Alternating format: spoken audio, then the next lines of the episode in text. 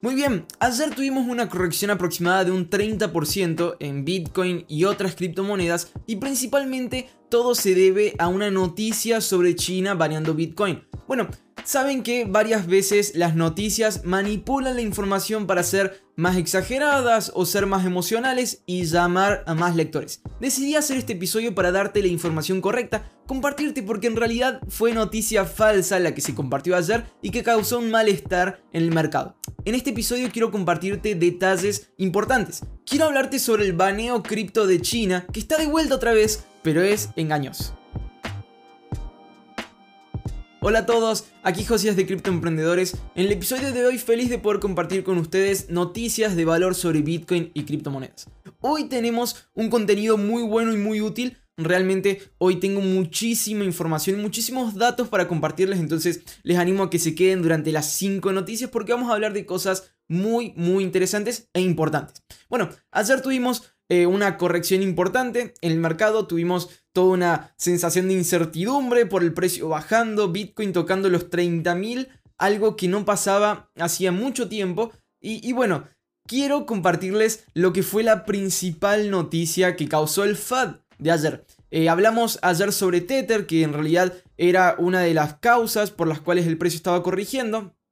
Obviamente, cuando estás preparando noticias en el medio de una corrección, son pocas las cosas que puedes ver en ese momento, pero hoy, ya un día después, podemos analizar bien varias cosas que acontecieron y que causaron esa corrección. Ahora quiero hablarte sobre uno de los principales, que es el FAD de China, y ya vamos a entrar en detalles. Luego vamos a hablar sobre otros motivos importantes que causaron esta corrección, entonces te animo a que te quedes también para el próximo episodio después. Bien, empecemos definiendo esta expresión que ya usé algunas veces en este episodio, que es FAD.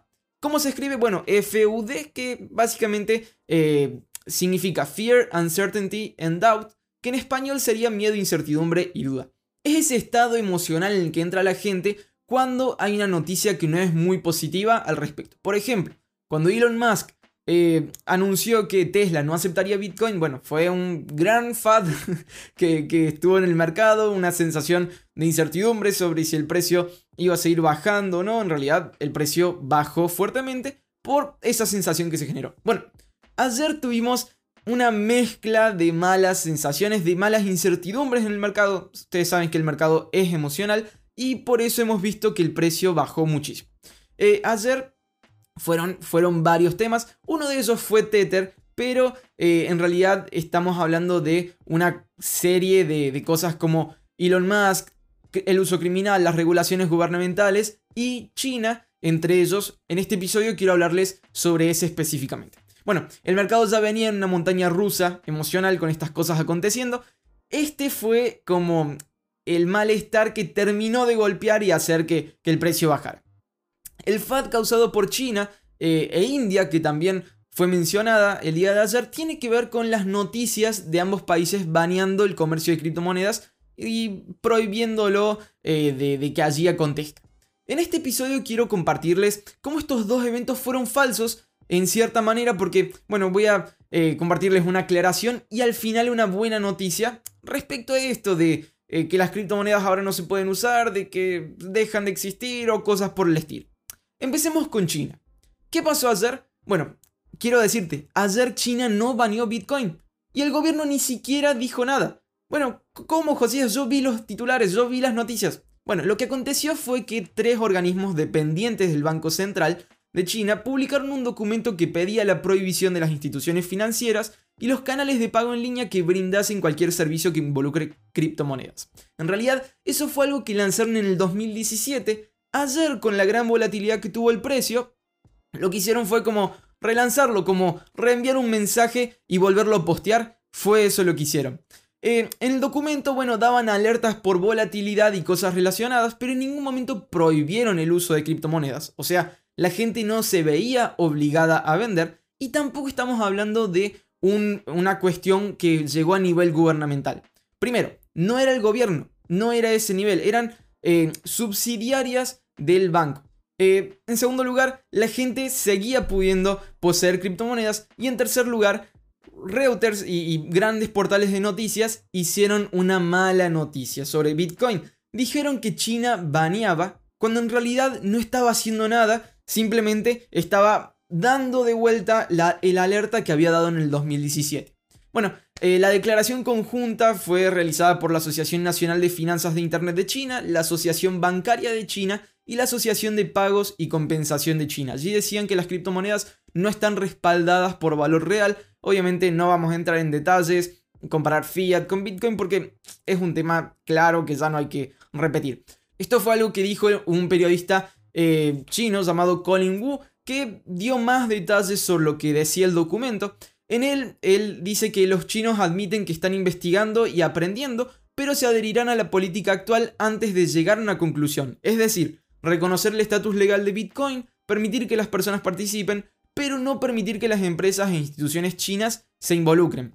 Bueno, eh, el mercado es emocional y no es la primera vez que noticias como estas salen. En realidad, eh, esto lo que fue fue como una nueva mención de algo que había acontecido, pero en realidad nunca se tomaron acciones concretas que eh, en todo caso diesen la razón a vender. Fue simplemente una nueva alerta que fue mal entendida y mal eh, comunicada. Bien, eh, a todo esto, China hizo este mismo movimiento en el 2013 y en el 2017, que fueron los periodos alcistas más importantes para Bitcoin. Ahora quiero compartirles, puede que haya luz al final del túnel porque hay una curiosa como tradición que muestra que después de que se produce un susto en China, los mercados de criptomonedas tienden a producir enormes repuntes, eso es muy bueno. Cuando el país detuvo oficialmente el trading de criptomonedas en septiembre de 2017, Bitcoin y las altcoins se dispararon a sus máximos históricos, bueno, hasta ese momento. Ahora, al inicio también hablamos sobre India también. India, así como otros países, así como Nigeria, le cerró las puertas a un gran comercio. Eh, baneó criptomonedas, baneó el uso, en realidad había una multa si tenías criptomonedas, ahí la gente obviamente tuvo que vender, eh, pero ahora hay una buena noticia al respecto y es que el gobierno no va a bloquear más ese uso, sino que lo va a regular. Ahí obviamente se recupera un gran mercado, muchísimas personas van a poder de vuelta eh, comprar criptomonedas, van a poder acceder a esto y creo que en realidad eso podría ayudar a que el precio suba porque si muchas personas compran y la demanda aumenta, el precio sube. Eh, pero bueno, en realidad ya no es algo tan grave, sino que ahora solamente eh, lo van a regular, lo van a hacer más limitado para, bueno, en cierta forma proteger a los ciudadanos de volatilidad o cosas por el estilo. Ahora, ya que mencionamos Nigeria, eh, les cuento allí un dato que es increíble. Cuando el gobierno bloquea allí el comercio y, cierra los exchanges que, para que no puedan operar más allí, el mercado P2P, ese que funciona con órdenes que los propios, eh, las propias personas hacen de sus criptomonedas al precio que ellas determinan, eh, ese mercado alcanzó un volumen de un billón de dólares luego de que fuese bloqueado el comercio con exchanges de criptomonedas en Nigeria. Bueno, eso es, eso es un gran dato. Este FAD realmente eh, fue como el que más golpeó el precio porque fue el último en acontecer y obviamente muchas personas vendieron, muchas personas se desesperaron y otros aprovecharon también de comprar y eso también lo vamos a ver en otros eh, detalles y en otros datos que vamos a dar en las noticias de hoy. Eh, ahora, este no fue el único. No fue el único que provocó la corrección de ayer. Existen otros cuatro motivos importantes que quiero compartirte y eso podemos verlo en el próximo episodio. Entonces, como saben, no podemos seguir en este episodio, pero sí en el próximo que tengo hay una noticia bien interesante para compartirles para entender mejor lo que pasó ayer. Entonces, bueno, nos vemos allí.